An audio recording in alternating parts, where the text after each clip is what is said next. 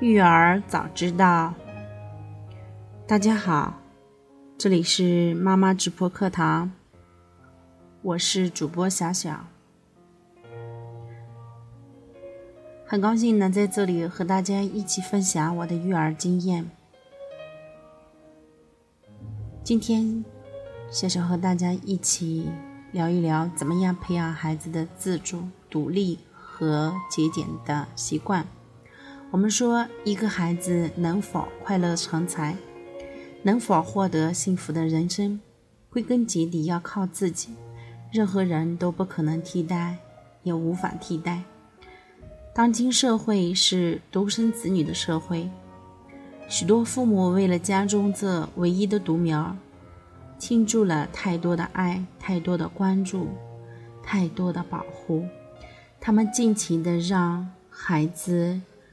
过着富有的生活，过着养尊处优的生活，对他们的各种要求都尽量满足，以为这样就是在给予孩子幸福的童年。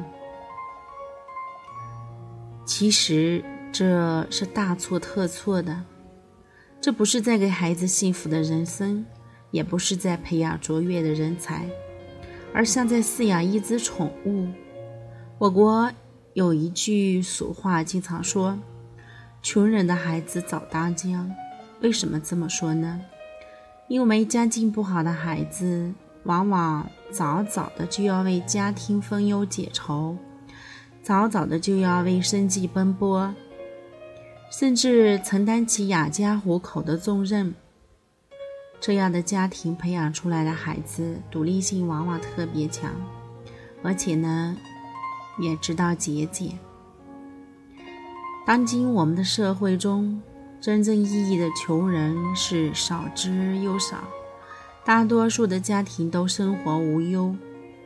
在这种情况下，就更应该让孩子学会节俭，又让他觉得生活来之不易，不能处处满足他，要学会他，让他克制自己，敢于吃苦。如果成年人希望孩子享受，那就让他享受精神生活的快乐，享受追求进步和成功的快乐。那怎么样培养孩子自主、独立和极简的习惯？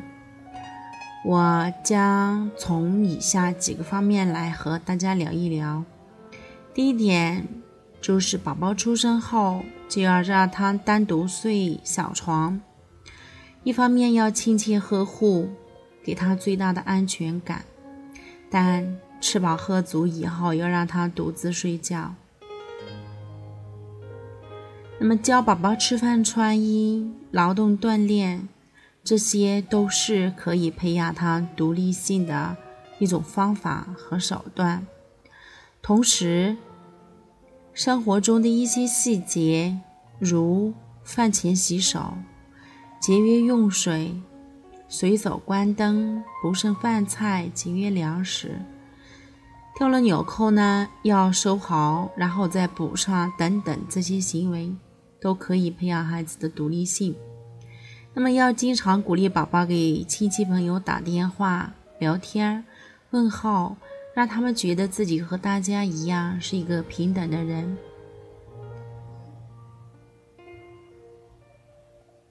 第二点呢，就是在过成年人的节日，或者是父母祖辈的生日的时候，要启发孩子给大人准备一份礼物，可以帮他出出主意，并一起动手制作，这样的礼物最有意义。孩子犯了错误的时候，应该批评；大人犯了错误，也要接受孩子的批评和家人的批评。并表示虚心接受和改正。某些方面如果有不能接受之处呢，也要向孩子耐心的解释清楚，说明的原因。第三点，孩子两岁之后，我们要尽可能的给孩子一个小房间，或者是小角落，帮助孩子一起布置他的房间。墙上要有贴画，屋里有小书桌、小椅子、小床。书架、图书、小闹钟，等等都不可少，要让孩子觉得这是他自己的小家。那么在还帮助孩子布置自己的这个儿童房的时候，要注意，嗯，不能一次购来所有的东西，要与孩子商量，逐步购买，或者是利用旧的物品。来布置他的房间。那么要让他学会等待，在启发孩子的。对某一件物品的需求之后呢，要鼓励他用好的表现来获取心爱之物作为奖赏。得到奖励以后呢，要对奖励的人表示感谢，这样他才会耐心等待，积极争取，珍惜物品，值得感恩，也会去认真的使用这些物品。那么我们要经常提醒孩子，这些东西来之不易，鼓励他管理好自己的小物品，要干净整洁，用过之后呢，要放回原处。一方面可以培养他珍爱自己物品的好习惯，另一方面，他家里人和其他小朋友借用的时候，又要让他能慷慨解囊，乐于助人。其次呢？布置房间要听小主人的意见，大人只是做参谋。孩子的好作品贴在哪儿，摆放在哪儿，也要尊重孩子的意见。那么，孩子几年前用过的旧玩具要保管好，可做拆装用，也可洗干净赠送给比他小的小朋友。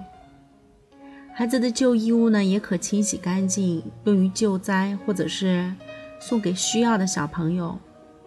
四五岁的时候，如果会写信了，可以启发孩子常给亲戚朋友和出差在外的亲人写信。这个呢，是对于少数的孩子来说。那么，我们要欢迎孩子的小朋友常到家里来玩，让他当主人。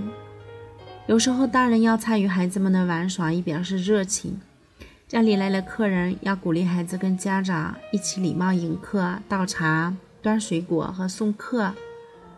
这些事前事后呢，常常提醒孩子，不许人来了的时候哭，不许打扰大人之间的谈话、做事情。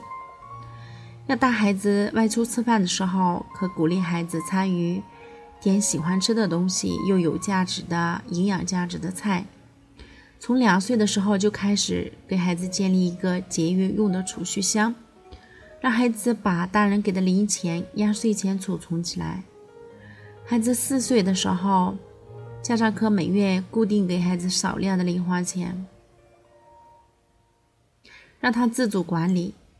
例如，爸爸每月发工资时给他五元，告诉他花钱记账。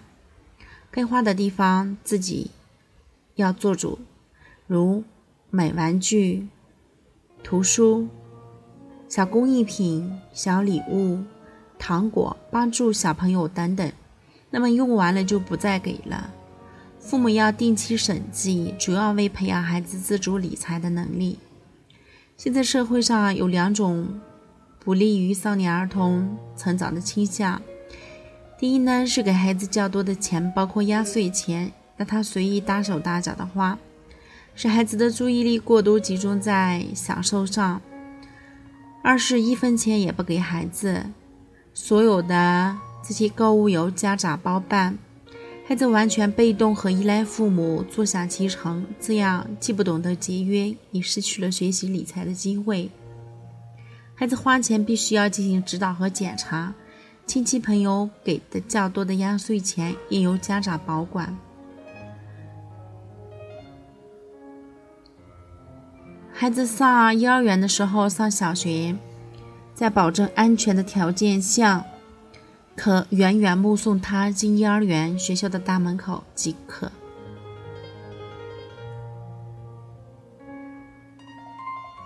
也可在家长的看护下，允许孩子到邻近的商店购物，去邻近的小朋友、大朋友家去玩耍。那么从孩子三四岁开始呢，就要求孩子按自己的作息时间表休息。这些呢，先要不知不觉地培养孩子规律生活的习惯，这一点非常的重要。之后教孩子玩认钟表的游戏，初步懂得几点钟起床、几点钟吃饭、几点钟上幼儿园、几点钟睡觉。那么要多次表扬孩子按时休息的这些行为，令他产生按时作息的这个光荣感，启发孩子自己订立作息时间表，特别是假日的作息时间表。父母可以给他当参谋，但要注意的是，作息时间不能定得太死，宽松一些，都安排一些兴趣活动，鼓励孩子把时间表贴在墙上。自己看钟表遵守，并不用大人催，为荣。家里的生活字典里要逐渐取消一个“催”字。同时呢，让孩子在家长的指导下自主的看电视，并严格要求电视节目呢是孩子了解世界的窗口。不让孩子看电视会使视听闭塞，不可能见多识广。而任其无节制的看电视，往往会让孩子身心疲惫，甚至呢看着看着就睡着了。这样，长期以来，孩子就会养成消极、懒散、被动的享受型的性格。那么，怎么样指导孩子去看电视节目呢？很简单，四岁之前由家长指定看看儿童节目、动物世界等等。还可以适当看点成人歌舞新闻的节目，每天十分钟，半小时左右也可。四岁之后呢，家长与孩子每周要看电视报，共同确定每天看的节目内容和时间，增加一些科技的节目、世界之窗、历史故事和人物传记的故事，每天四十分钟左右。计划一经确定，就要交给孩子自主的执行，一定要养成良好和。自我克制的习惯。好了，这以上就是小小给大家分享到的几点，希望对大家有一点点用处。感谢大家的收听，我们下期不见不散。